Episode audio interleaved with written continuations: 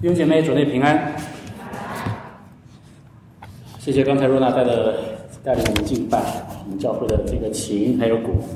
都已经在教会放了一年半的时间，当了很多灰，非常感谢主再次看到它被使用，用来向神发出赞美的声音。今天我们继续来学习创世纪这卷书。那在上一次我们讲了以撒迎娶利百加的故事。上帝救赎的计划，应许的那个女人的后裔，她的出现必须要靠以撒来继续的延续这个血脉啊。所以上一次我们看到，首先要解决的就是他婚姻的问题。我们也看到亚伯拉罕他非常的看重上帝的应许，他不愿意走捷径，从当地的一个迦南人当中找一个妻子，相反，他执意的要从他的本地本族去寻找一个敬虔的女人。我们也看到这个执行任务的仆人。神怎么样带领他在那个正确的时间来到正确的地方，而神早已经在那个地方为他预备了那个正确的人啊，就是李百家。我们也看到李百家，他是一个非常年轻貌美，他又非常热心勤劳的这样的一个人啊。可是最重要的是，在这个女人的身上，我们看到她有一个非常宝贵的品质，因为她就像亚伯拉罕一样，当他透过这个仆人的口中的见证，看到背后那一位行骑士的神。他像亚伯拉罕一样啊，毅然决然的离开他的本地本族富家，踏上了一条所谓的信心之旅。他要去到一个陌生的地方，嫁给一个陌生的人，开始一段陌生的旅程。因为他只相信一点，就是那个地方是神所应许的祝福的地方。所以在上一个故事当中，我们看到利百加，他从人的角度来讲，他实在是一个相当完美的一个人啊，至少他配得上这个。啊，靠着神迹啊，出生了这个应许之子以撒。那故事继续，当以撒婚姻的问题解决之后呢，那接下来就是要延续后代，也就是我们今天要看的这段经文。如果大家从上下文来看的话啊，从这个以撒娶妻，从以撒娶妻到这个以撒今天生子啊，那中间其实二十五章跳过了三段小小的叙事。那这三段叙事当中提到三件事啊，第一就是亚伯拉罕之后从另外一个妻子基土拉那里所生的后代啊的一个族谱。那之后讲到亚伯拉罕的去世和埋葬，然后是亚伯拉罕另外一个儿子以实玛利的后代和他的族谱啊。那这三件小的事情呢，我们会发现它是一个首尾呼应，它在两个子孙啊这个族谱的后代的这个记载当中夹杂着。这个亚伯拉罕的去世和埋葬，那很显然这些事情不是上世纪的作者所特别关切的啊，因为不管是这个基图拉的后代，还是以斯玛利的后代，他们都不是圣经所关注的那个应许之子那个女人的后裔。所以故事当中也让我们看到说，亚伯拉罕把这些孩子跟以撒是区别对待的啊，他给了他们一些的礼物，一些的家业。就打发他们离开以撒，离开应许之地。而中间夹杂的亚伯拉罕的去世和埋葬，也让我们又重新的回想起当时他为什么要在那个地方买地埋葬撒拉奥。所以这里特别的再一次的摩西强调埋葬亚伯拉罕的地方啊，就是他从赫人手中、以弗人手中所买的那块田，特别是那块田当中用来埋葬萨拉的那个麦比拉洞啊。因为那是应许之地的雏形啊，是非常宝贵的。而亚伯拉罕自己他也安葬在那里。所以当亚伯拉罕他告别历史舞台的时候啊，我们最后的一次再重新的看一下这个人。圣经说他在一百七十五岁的时候离开了这个世界。从他一百岁生了以撒，到他一百七十五岁的时间啊，在他最后的七十五年当中，他越来越见证上帝的真实。啊，圣经说以撒他娶利百加的时候是呃是四十岁啊，生以扫和雅各的时候是六十岁，也就是说这个时候亚伯拉罕才一百六十岁，亚伯拉罕他也见证了孙子的出生啊，甚至他一直陪伴着以扫和雅各长到十五岁，所以我想亚伯拉罕在他晚年的时候哦，他的一生真的是非常的 amazing 哦，他不但经历上帝的恩典。他也看到上帝的奇妙大能和信实，而最终他也透过他孙子的出生，他也看到上帝的应许即便他离开哦，仍然不会停息哦，上帝的应许仍然会继续的一步一步的推进。所以我相信亚伯拉罕他是带着极大的信心和安慰，以及对上帝的应许有一个十足的把握，离开这个世界了。所以在最后的时候，我们回想他的一生，我们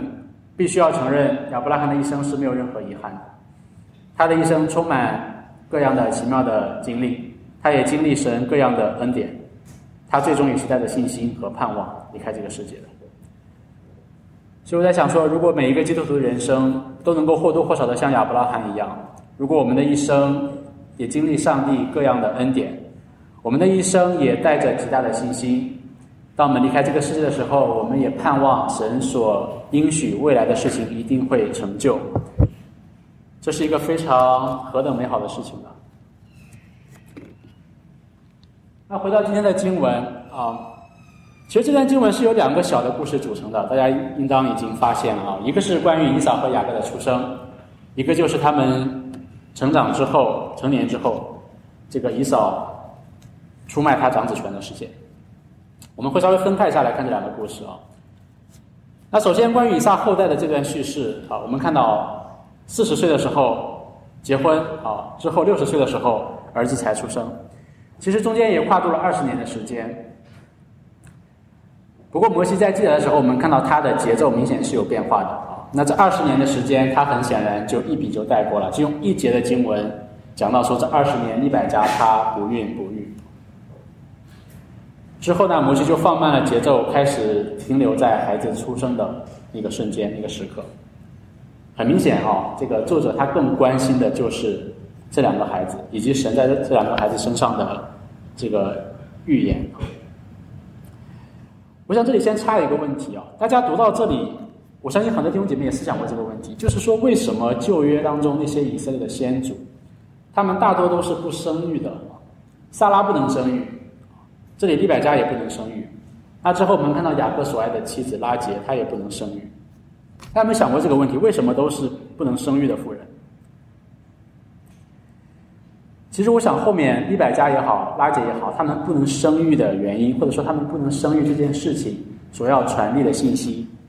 跟当初萨拉不能生育所要传递的信息是一样的。就是不单单只是亚伯拉罕他自己要明白，以撒的出生是一个神迹。是上帝应许，是上帝介入的产物。亚伯拉罕的下一代，再下一代，他的世世代代也都要认识到这个道理，就是说他们的存在，以色列这个族群之所以能够存在，他们是一个超然的方式，而不是自然的方式存在的。他们是上帝介入的产物。所以呢，我想这是神要在历史当中那个特殊的时期，透过几代人。不断的去提醒以色列，让他们明白的一个功课。那回到以撒的儿子的出生啊，圣经当中讲到说，二十年之后，李利百加她终于怀孕了啊，她一怀就怀了一个双胞胎。啊，我自己当然没有怀过双胞胎的这种经验啊，这个啊，当然单胞胎也没有啊，所以我不能够体会利百加她当时怀胎的喜悦。不过圣经却说，她怀孕之后她非常的辛苦，因为她的两个儿子在她的。腹中啊，彼此的这种相争啊碰撞，可能同时的两个这个这个我不懂啊，这个胎盘或者羊水包裹的两个胎儿在里面，给他带来这种巨大的胎动和这个强烈的孕期的这种反应，让利百家痛苦不堪啊。所以她虽然怀孕了，可是似乎这并不是一段非常快乐的经历，所以她就去求问神啊，她说为什么会这样呢？那我们看到耶和华他以一个超然的预言来回答、来解释啊这个背后的缘由。神说：“两国在你的腹内，两族要从你身上分立，这族必强于那族，将来大的要服侍小的。”所以神这里其实发出了一个预言啊，原来利百加她的怀孕啊，其实背后隐藏着一个将要发生的一个巨大的呃一个。信息或者事件啊，那在神的这个神谕当中，我们看到其实神给出了两个信息。第一就是他的两个儿子都会成为大国啊，正如神起先应许亚伯拉罕的一样，他要有他的后裔要成为大国啊。可是这里却强调说他的这两个孩子他们的后代两个大国要彼此的为敌，要彼此的征战。那第二个信息呢，这里也颠覆了以色列的传统的文化。那在传统文化当中，长子是那个更有能力、更有 power，然后也是那个要继承家族产业的啊。可是耶和华这里却说，却是那个小的要继承啊，大的要服侍小的啊。所以这个神谕也颠覆了当时的文化的传统。其实我们发现这里也并不是第一次出现这样的一个画面，似乎上帝做事的方式经常就是这样，就是说他总是会拣选那个在人看来比较弱小的、那个卑微的啊，而不拣选那个在人眼中强大的。在之前我们已经查过的经文啊，神拣选了亚伯弟弟啊，而没有拣选该隐。那之后神拣选了以撒啊，却没有拣选以实玛利。这里上帝拣选了。雅各啊，没有拣选以扫。那之后我们看到说，神拣选了约瑟那个最小的弟弟，而没有拣选他的那些哥哥们。那之后神也拣选了大卫，没有拣选他的那些哥哥。所以神在历史当中很多次的用这种方式，不同于人的方式啊，拣选施恩给那个幼小的，那个在人眼中看来不起眼的，要使用他们去胜过人眼中看为强大的。其实这样的一个方式一直持续到新约，神也拣选了那个生在马槽里的那个最贫穷、最卑微的耶稣啊，没有拣选希律，没有拣选那些在人眼中看为伟大的人啊，让这样一个非常贫贱的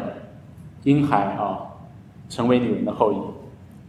而之后当耶稣成年之后，他出来传道，他也拣选当时社会当中那些非常卑微的那些今天我们所说的草根啊，做他的门徒，要让这样的一群人。成为初代教会的领袖，所以保罗在哥林多前书他说：“神拣选世上那些愚拙的，为了要使有智慧的羞愧；又拣选世上软弱的，为了使那些强壮的羞愧。神也拣选了世上卑贱的、被人厌恶的，以及那一无所有的，为要废掉那些样样都有的，使凡血肉之躯的，在神面前一个也不能自夸。”所以这里其实暗示了神的一个。呃，做事的方式就是神他的恩典，他拣选的恩典啊。待会儿我们会在应用的时候再再更多的有一些的分享。不过至少我们在这里看到说，神在历史当中他这样的做事，完全出于他自己的无条件的拣选和他的恩典啊。虽然我们之后会看到说，这个姨嫂她确实也不配长子这个身份，她不但就以一碗红蛋红豆汤就轻易的卖掉长子的身份。我们后后面也很快会看到，说以嫂她也娶了这个迦南的女子，而且不止娶了一个啊。所以这个人他也许从他的本性上，他本本来也就不配啊做这个应许的后裔。而相对比之下呢，我们会发现圣经对雅各的描写相对来讲更为的正面一些。不过我们要知道，这也绝对不是雅各他相比哥哥更加合适蒙恩的理由。雅各他得着祝福。不是因为他的性格，也不是因为他的这些聪明，不是因为他的长远的眼光，也不是因为他任何的这些行为啊。我们要知道，雅各他之所以成为神所拣选的应许的后裔，完全是出于上帝无条件的拣选的恩典。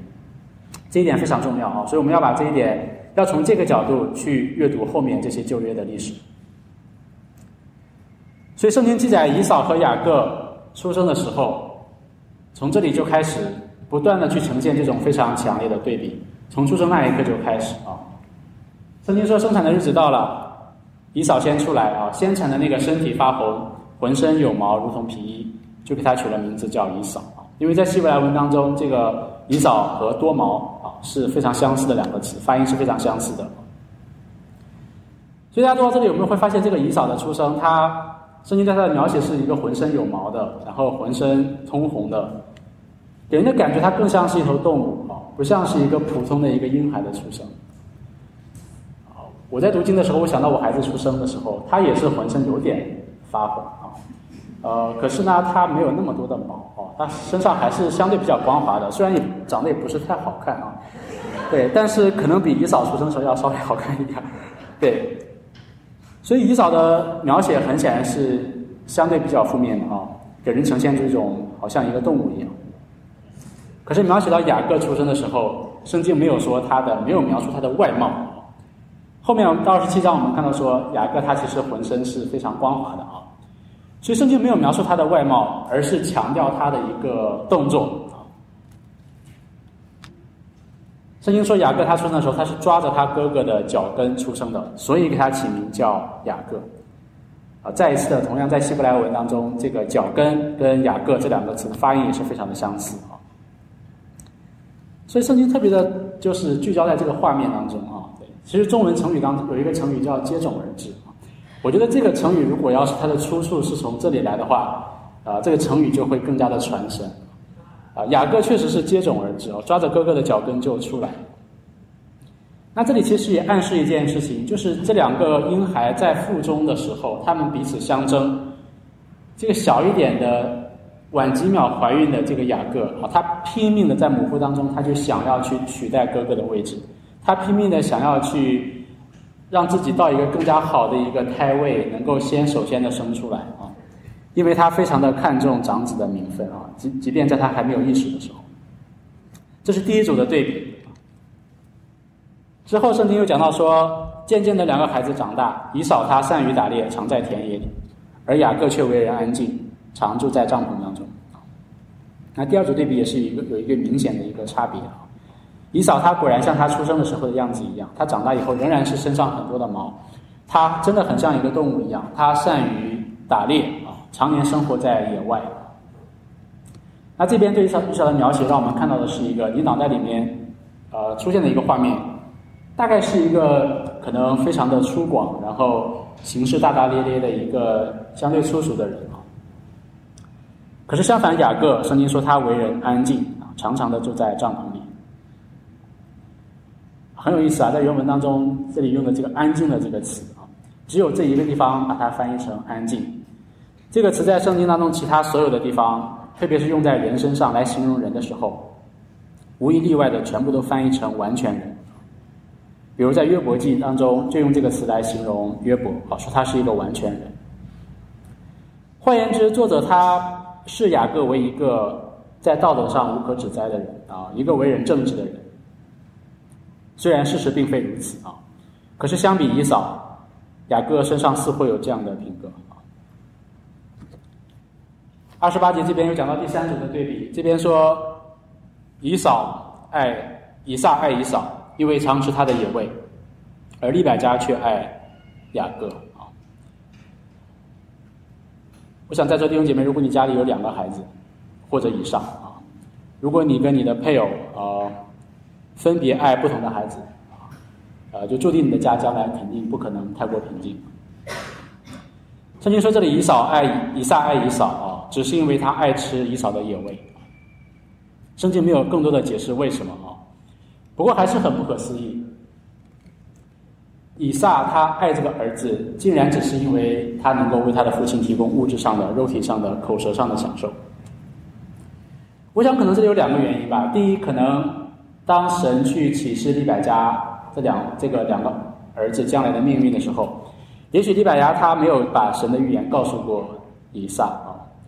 如果是这样子的话，以撒可能还情有可原，他就按照当时一般的习俗、文化、传统，他爱他的长子，这也无可厚非。可是，如果利百加曾经把神的这个神谕告诉过以撒的话，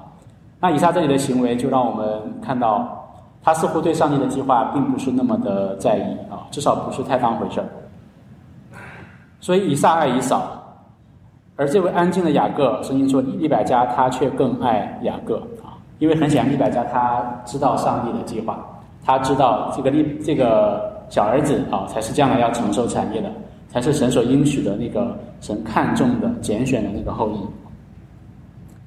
当然，这里暗示了这个不和谐的家庭将来一定会发生许多的家庭的分裂啊。看似平静的水面啊，其实下面暗潮涌动啊。那下一次我们会看到这个家庭里面所发生的那场悲剧。第一个故事到这里就结束啊，让我们看到说这两个孩子的出生，三次的去对比他们啊，一个负面，一个正面。第二个故事呢，就是我们非常熟悉的这个红豆汤的故事啊。以嫂她因为一碗红豆汤就出卖了自己的长子权。那长子权的重要啊，我我们如果熟悉就如果熟悉圣经，我们就知道啊，特别在古代社会当中，长子他确实是有一些特权的。首先在经济方面，他比其他的孩子拥有双倍的呃父亲的产业啊。其次呢，当父亲过世之后，他就是这个家族的领袖啊和继承人。所以长子虽然他不是选择的，可是他真的与生俱来就有一些的特权。可是对于亚伯拉罕这个被上帝拣选、这个神跟他立约的这个盟约的家庭来说哦，这个长子的产业就有更加意义非凡的含义，因为继承父亲的产业，意味着说他要承受上帝应许给他们的祖先那个后裔要得的应许的应许之地啊。不但如此。应许说他的后裔万国要因他的后裔当中的一位得福啊，所以这个长子的特权其实是更加重要的啊，万国都要因他得福。不过以扫这里我们也看到他似乎并不是很看重这些东西啊。那在这一点上，其实他和他的祖父亚伯拉罕其实是有天壤之别的。在第二个故事当中，其实最为强烈的呈现出。以扫和雅各这两个兄弟的截然不同的这种对等对等和差异。这边说有一天，雅各熬汤啊，以扫从田野回来累昏了。以扫说：“我累昏了，求你把这红汤给我喝。”这可能是他每天靠打猎度日的再平凡不过的一天。可是圣经当中说，这一天他回来的时候哦，他又饿又累啊。所以他要求一件事情，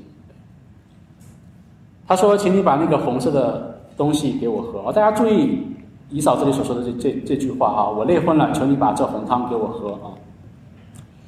在我们今天看来是再普通不过的一句话啊啊，可是其实在原文当中，这句话非常 detail 的啊，凸显出姨嫂这个人，像刚刚我们所分析的他的那种那种粗犷粗野。那种放荡不羁啊！这句话当中有两个地方我们要稍微注意一下啊。首先，这里这个时候以扫他并不知道这是一碗红豆汤啊，他只看到雅各在家里煮一些红不拉几的东西啊，所以他就说，其实原文的意思就是说，你把那个红红不拉几的东西给我喝。他甚至都不在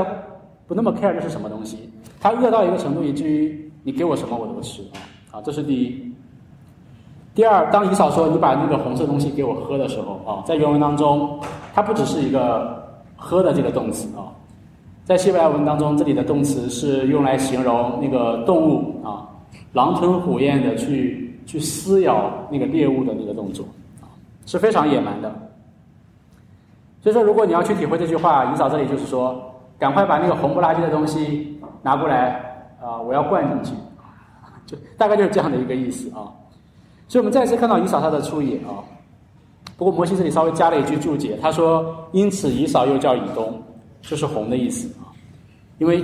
以东这个词啊，跟红这个词啊是一样的。这里倒不是说以扫改了一个名字叫以东，而是说之后我们看到以扫的后人啊，就是摩西时代的以东人。很显然，摩西在这里写的时候，他啊反映出他当时的这个时间的背景啊，他是给当时的以色列人所讲的啊。”在给他们解释说，以东人的祖先啊，就是以扫。那相比以扫的出野呢，我们看到雅各啊，三十一节，雅各说：“你今日把长子的名分卖给我吧。”英文把它翻译成 “Sell me your birthright now”。雅各这里他甚至都没有，就他不经意当中哦，非常平淡的就提出了这样的一个非常。震撼的这样的一个诉求啊，这样的一个要求，他甚至都没有用请求啊，他甚至是一种命令式的方式啊，好像是一种做生意的口吻。他说：“你把那个东西卖给我啊，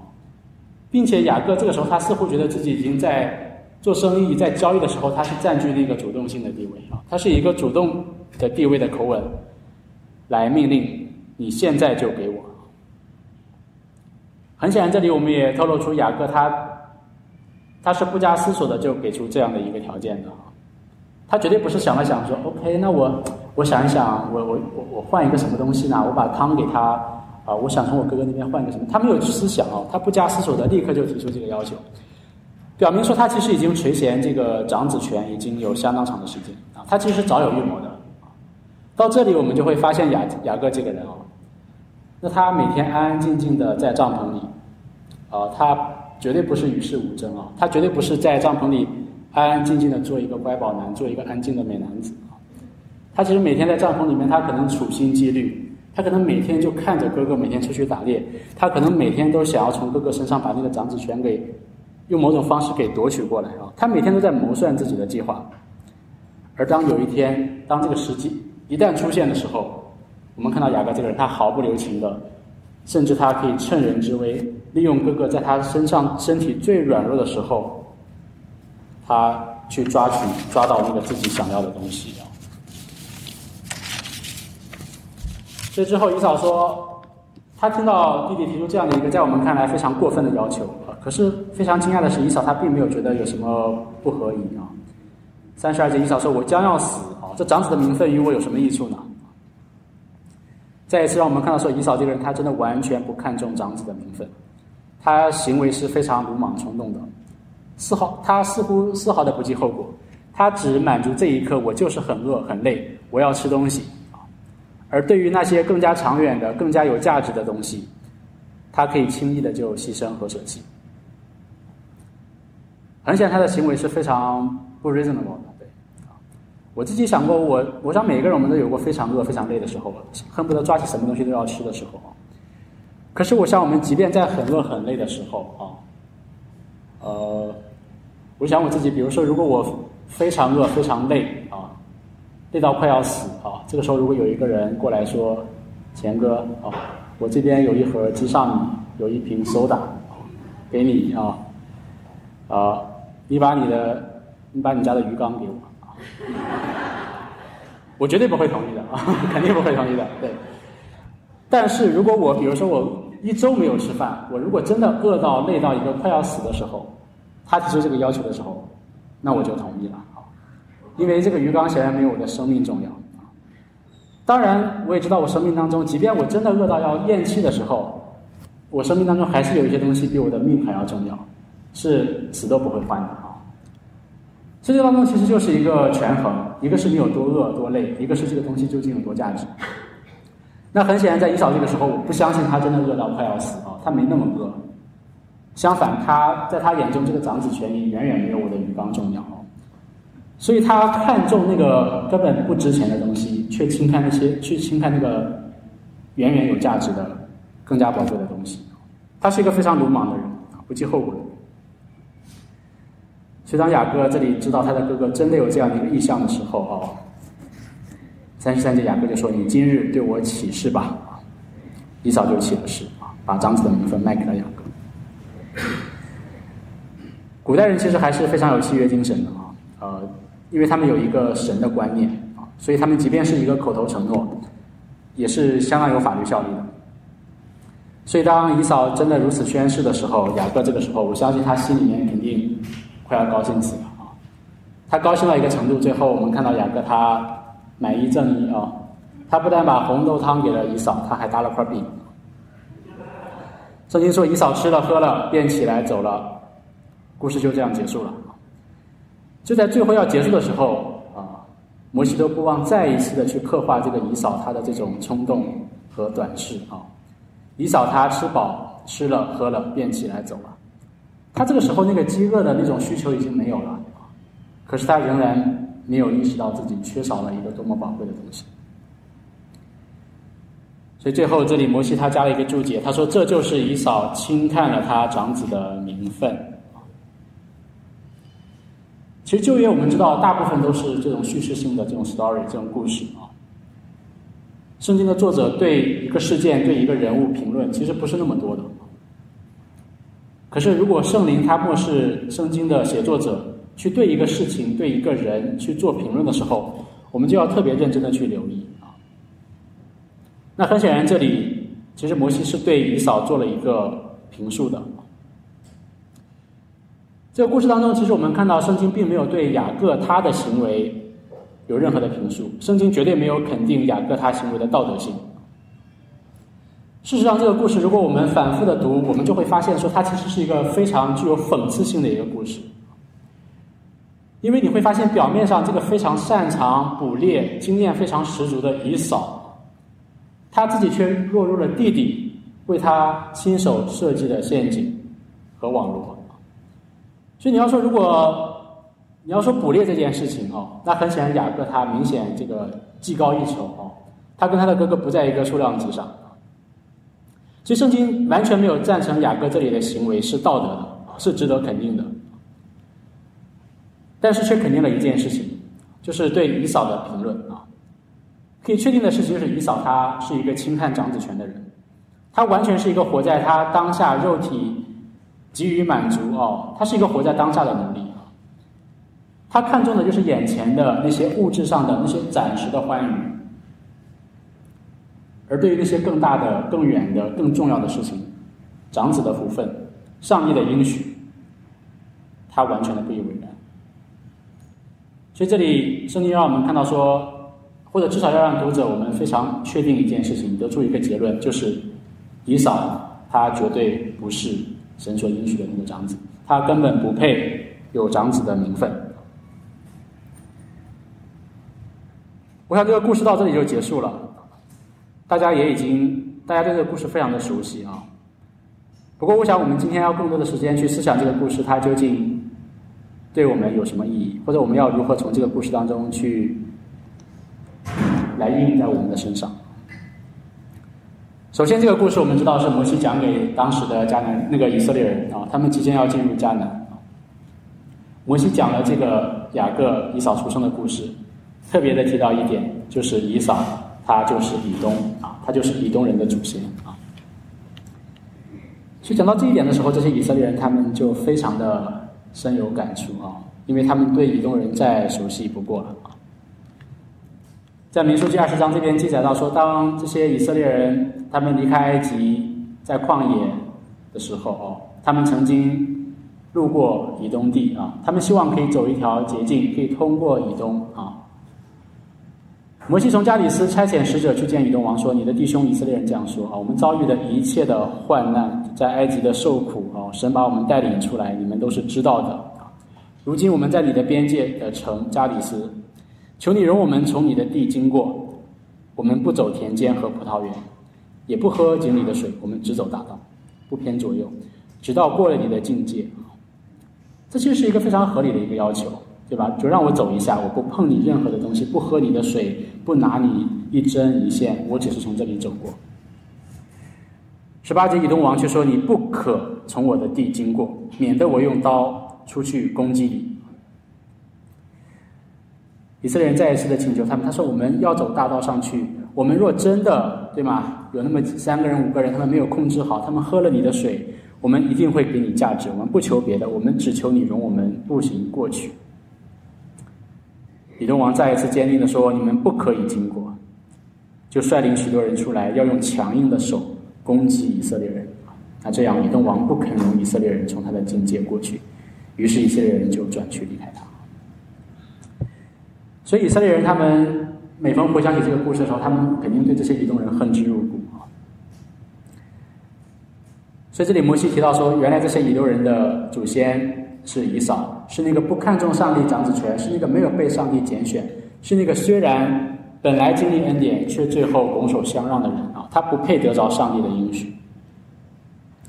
其实摩西是在给这些以色列人打气啊，在提醒他们一件事情啊，就是说他们才是上帝真正拣选的民族啊，所以神应许的土地，他们一定会得着啊，他们是拣选之子，而非以东人。如果我们之后啊再看旧约之后的记载，我们就会看到说，其实以色列跟以东啊这两个民族国家的这种对立，真的像神在利百加怀孕的时候就应许的那样，两国两族啊，他们的这种战争一直延续，直到大卫统治的时候，在撒母耳记下八章十三十四节那边才提到说，哦，大卫他在岩谷击杀了亚兰人，就是以东人。一万八千人之后得了大名啊，又在以东全地设立了防营，以东人就都归服大卫，大卫无论到哪里去，耶和华都是他得胜啊。是在大卫统治的时候，以色列他们短暂的统治以东啊一段的时间。呃，可是好景不长，我们很快看到在所罗门的时代啊，特别是当所罗门去世之后啊，以色列王国分裂，以东又重新的获得独立。之后，甚至在巴比伦逼迫犹大的时候啊，以东甚至跟巴比伦他们联盟，一起来屠杀以色列人。以东人他们拆毁了耶路撒冷的城墙啊，致使南国犹大被诗篇一百三十七篇，其实就是在这样一个背景下所写的啊。当时这些以色列人他们被掳离开耶路撒冷，来到巴比伦的河边啊，他们思想他们所遭遇的事情。我们在巴比伦的河边，就在那里追想西安，就哭了。在一排柳树中，我们挂上我们的竖琴。那些掳掠我们的在那里要我们唱歌，他们抢夺我们的要我们为他们作乐。他们说：“给我们唱一首西安的歌吧。”我们怎能在外邦的地上唱耶和华的歌呢？耶路撒冷啊，我若忘记你，宁愿我的右手枯萎；我若不记得你，不看你过于我最喜乐的，宁愿我的舌头贴于上膛。第七节，他们说耶路撒冷攻城的日子，攻破的日子，以东人说拆毁，拆毁，直拆到根基。耶和华，求你记得。那这个诗篇也反映了当时以东人他们对于以色列人所做的恶事啊。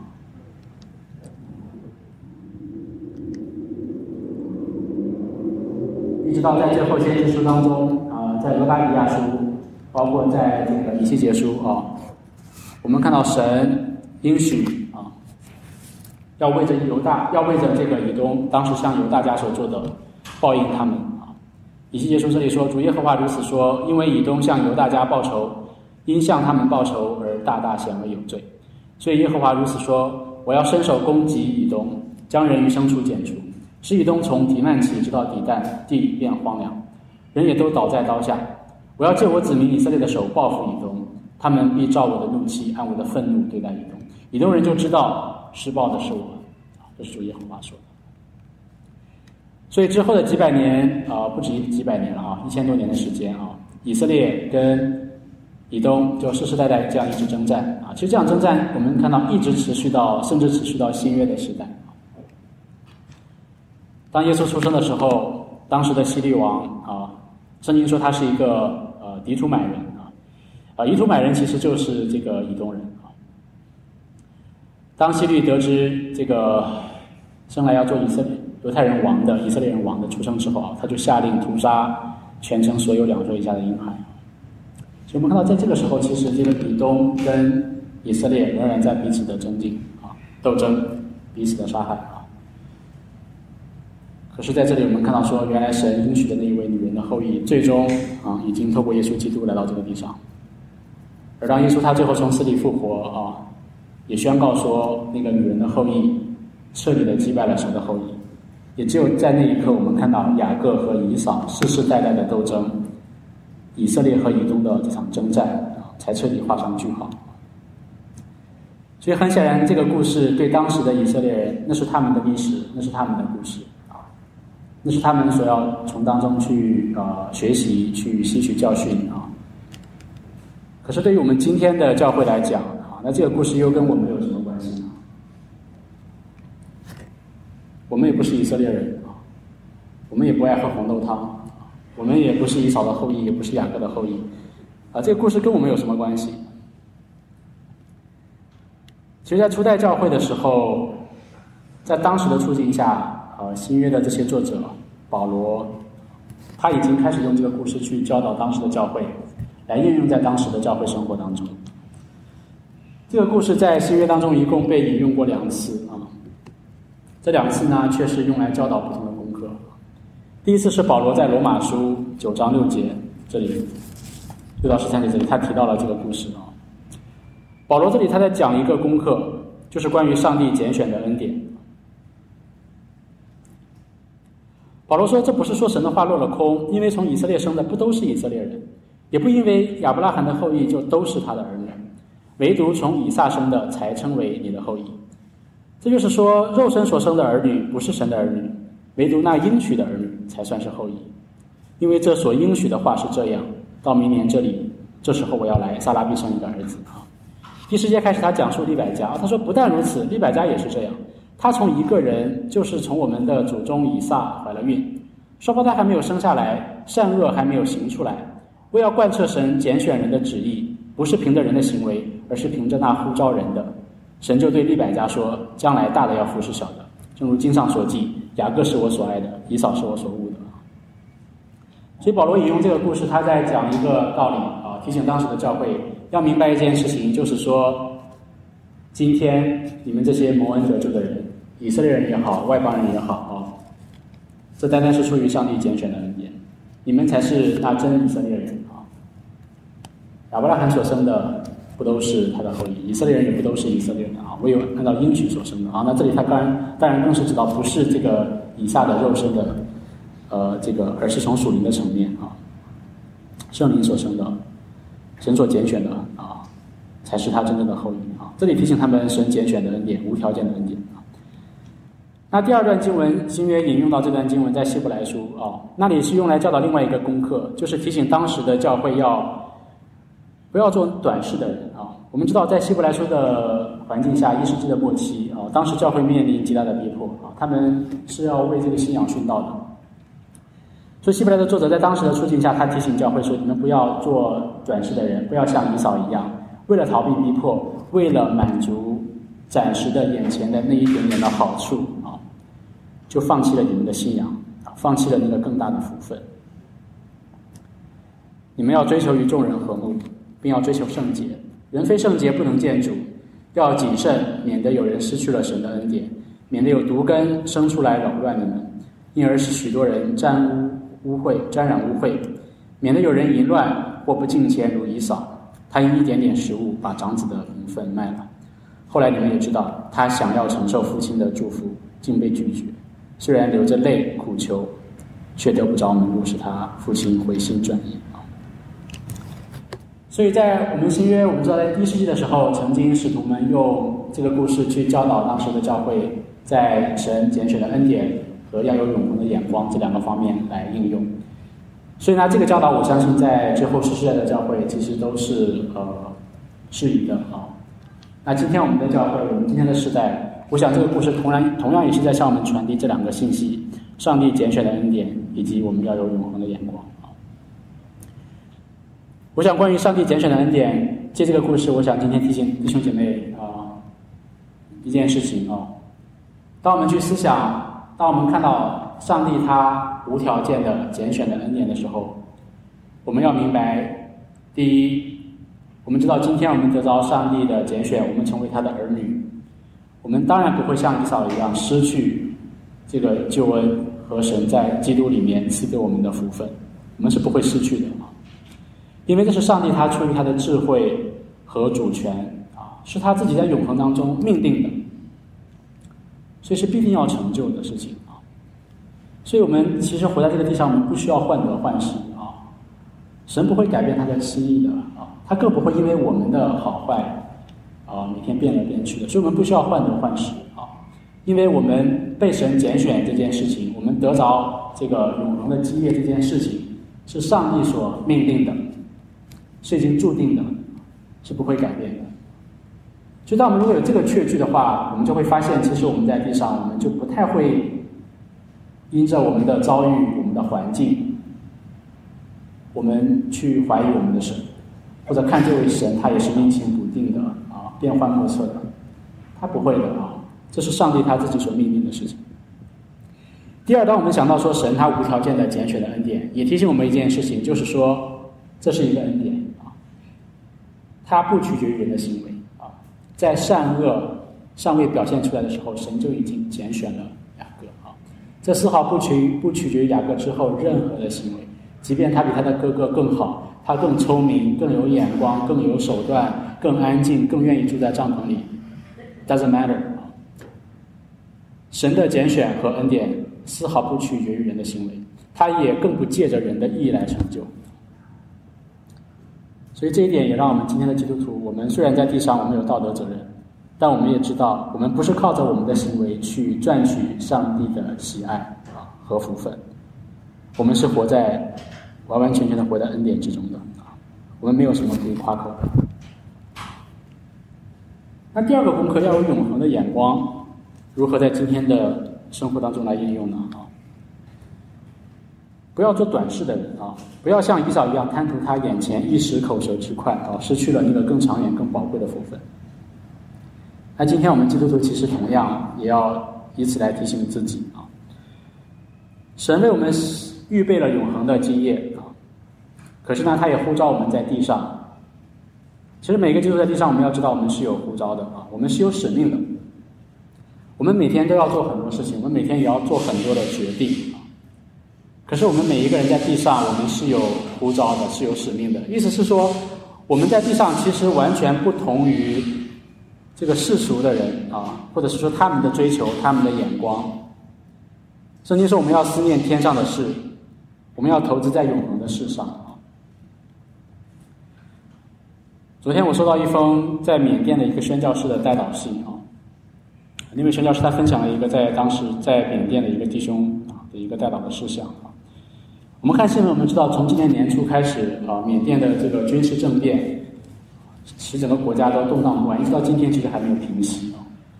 所以这个国家非常的混乱啊，以至于我们都轻忽了这个国家，其实它的新冠疫情也是非常的严重啊。我专门看了一下这个新闻啊，其实缅甸它现在每一天的这个呃新增啊，大概都在三千五以上，但是缅甸又是一个极度贫穷的国家。所以这个宣教师他分享了当时当地缅甸的一个基督徒的一个代祷信哦啊。那这位缅甸基督徒他在信当中，他他他这样的分享，他说：啊，我的姐姐在七月二十九号因为新冠安息主怀了。八月一号，我的姐夫和他的母亲也回天家了。八月二号，我的大哥也被主接去了，都是因为这个新冠的确诊啊。他说：我感到神每天都在接他的儿女回到天家，因为我每天醒来，我都能听到至少有一个我认识的基督徒回到主那里去。所以我说，我必须要告诉我的家人，我要他们预备好，随时有可能会见主啊！在地上接下来有限的日子里，要活出我们最好的生命，去爱我们周围的人，并且要靠着圣灵的能力跟他们分享基督的故事，因为我们真的不知道我们还能在地上活多久啊！这是这个缅甸的弟兄他的代祷事项啊！所以我昨天看了以后，我还是蛮触动的啊！虽然我看了以后，我觉得这不正是神其实给每一个基督徒的使命吗？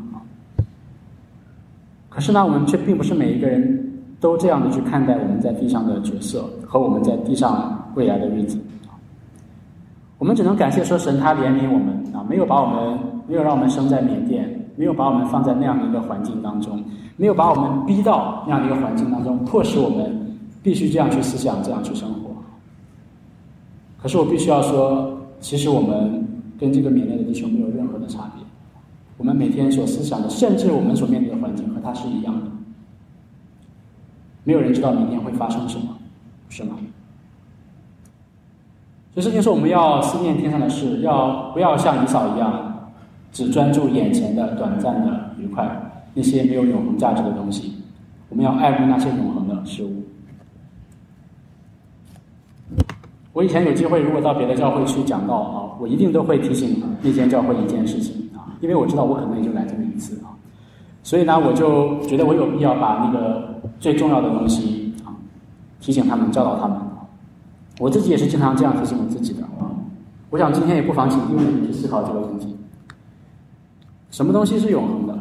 你的生命当中有什么东西是永恒的？是值得你应当去投资、神给你的时间？精力、财富、恩赐各样东西的，给大家十秒钟的时间，你想一想，你的生活里，或者就在这个就在这个地方，大家可以观察一下四周有什么东西是永恒的。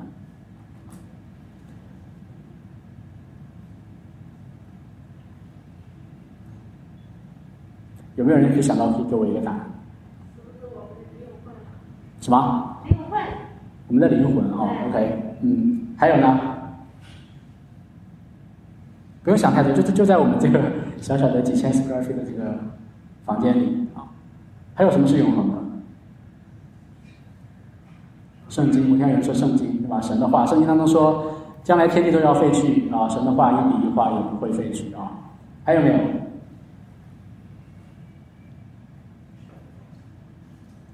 十字架，没有十字架啊？没有吧？这个十字架我估计应该不会失去，不会带到永恒当中去的啊。教会，对吧？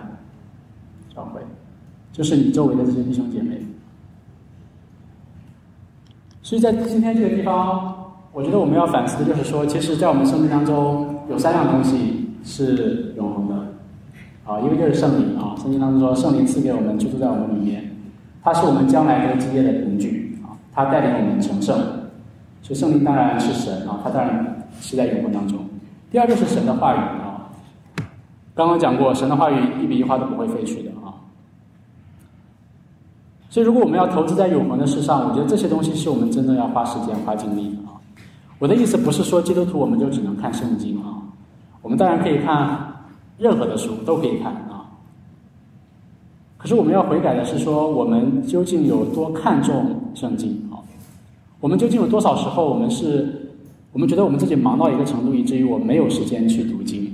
更不要说去默想神的话语。我们生命当中有很多事情都有时间去做。可是，就是读经却没有时间啊。所以，兄弟，也许弟兄姐妹，你并不愿意听到这样的话语啊。包括我自己也用这样的来提醒我自己啊。我觉得，在我们基督徒在这个时代，我们面对圣经的态度上，我们需要严肃、彻底的悔改。最后，就是大伟刚刚说的，教会就是圣徒，嗯，就是诸位前后左右周围的弟兄姐妹。他们也是在永恒当中的，所以如果我们要做一个顺服神心意的人，我们要把我们的时间、精力、财富投资在他们的身上。当然，一方面我们在地上我们有我们的角色啊，我们是做父母的，我们是职员，我们有这样的角色，确实在家里、在职场，我们要带领我们的后代啊，我们的家人、我们的朋友，为他们做见证，也希望他们也能够成为神的儿女，得到永恒的生命。但与此同时呢，我们更不应该轻忽，就是那些已经成为弟兄姐妹的啊，就是教会的这些基督徒们啊，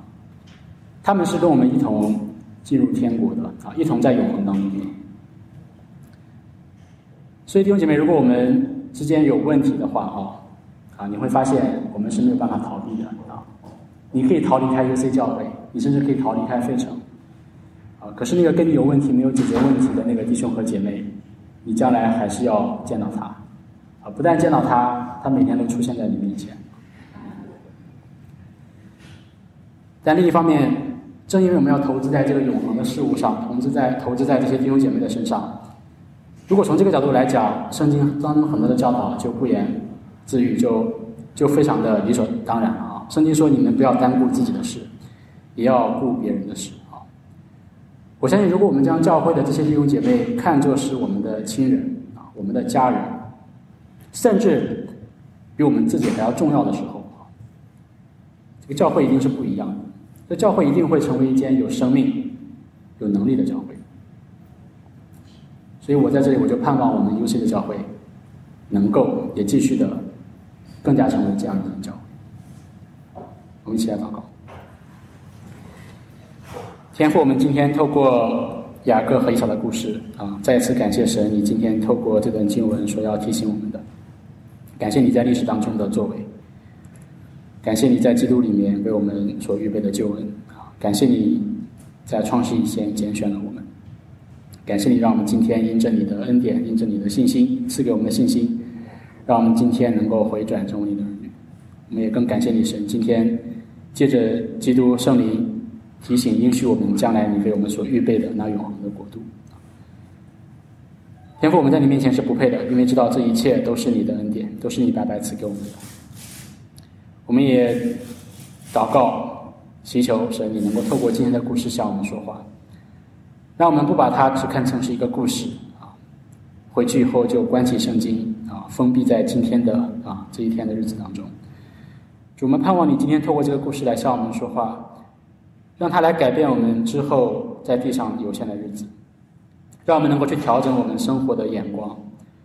让我们在为这个世界操劳忙碌的时候，我们发现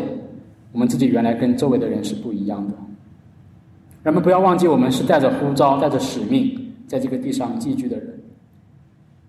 也求上帝能够赐给我们这样的远见啊，让我们能够把我们的有限的将来能够投资在永恒的事物上，让我们能够多体贴圣灵的心意，